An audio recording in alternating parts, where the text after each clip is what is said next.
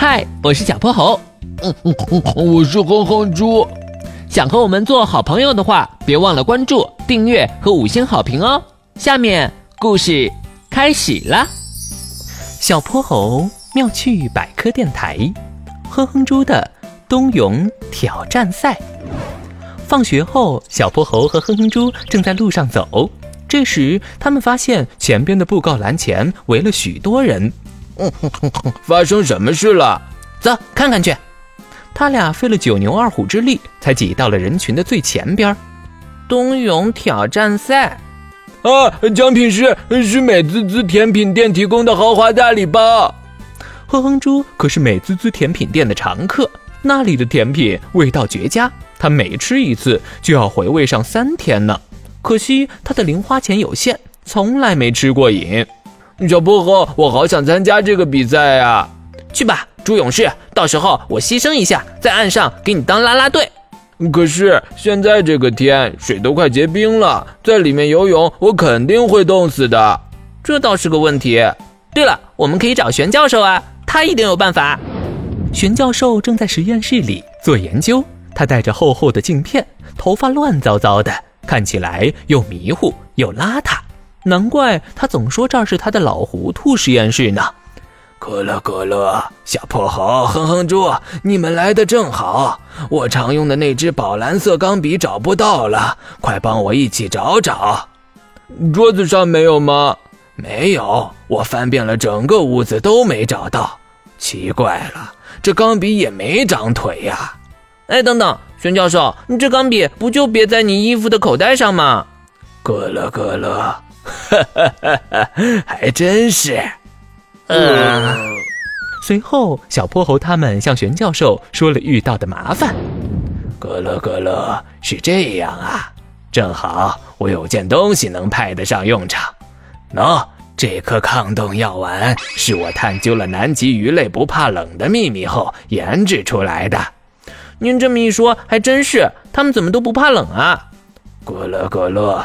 这是因为它们的血液中有一种特殊的成分——糖基，以它为主要成分的抗冻蛋白质可以帮助这些鱼面对寒冷。那我吃了抗冻药丸也能变得和它们一样了？没错，孙教授，这抗冻药丸应该不会有什么副作用吧？哎，你可以质疑我，但不可以质疑我的发明啊！保证没问题。谢谢玄教授，大奖我来了。到了大赛那天，哼哼猪信心满满。小泼猴，我最近一直在练习游泳，速度比以前快了好多呢。待会儿配上玄教授的秘密法宝，冠军和大奖一定都是我的。快吃药吧，待会儿来不及了。好。接着，哼哼猪一口气吞下了药丸。神奇的事发生了。他感觉身体里顿时充满了热量，一阵凛冽的北风刮来，周围的人都抖了三抖，可脱了外套的哼哼猪却一点儿也不冷。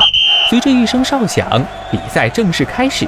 哼哼猪和几位选手立刻向前进发，小泼猴拿着写有“哼哼猪必胜”字样的小旗子，在岸上不停地挥舞着。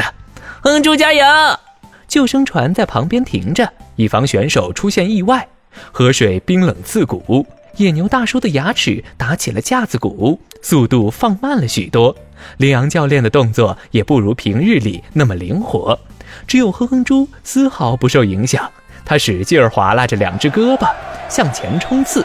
终点线近了，三米、两米、一米，赢了！哼哼猪终于拿到了他心心念念的奖品——大礼包，是无数个小冰淇淋组成的一个巨无霸冰淇淋。比哼哼猪的个头还要高出不少呢，他抽出一个小的，迫不及待地吃了起来。啊呜哦，嗯，救命！太好吃了，此味只应天上有人间哪得几回尝啊！小泼猴，你要不要也来点啊？小泼猴摆了摆手，算了吧，这天气我怕冷。之后，哼哼猪没事儿就来个冰淇淋，他现在不怕冷，吃起来更肆无忌惮了。看漫画要加个冰淇淋，看电视要搭个冰淇淋，做作业还要配个冰淇淋。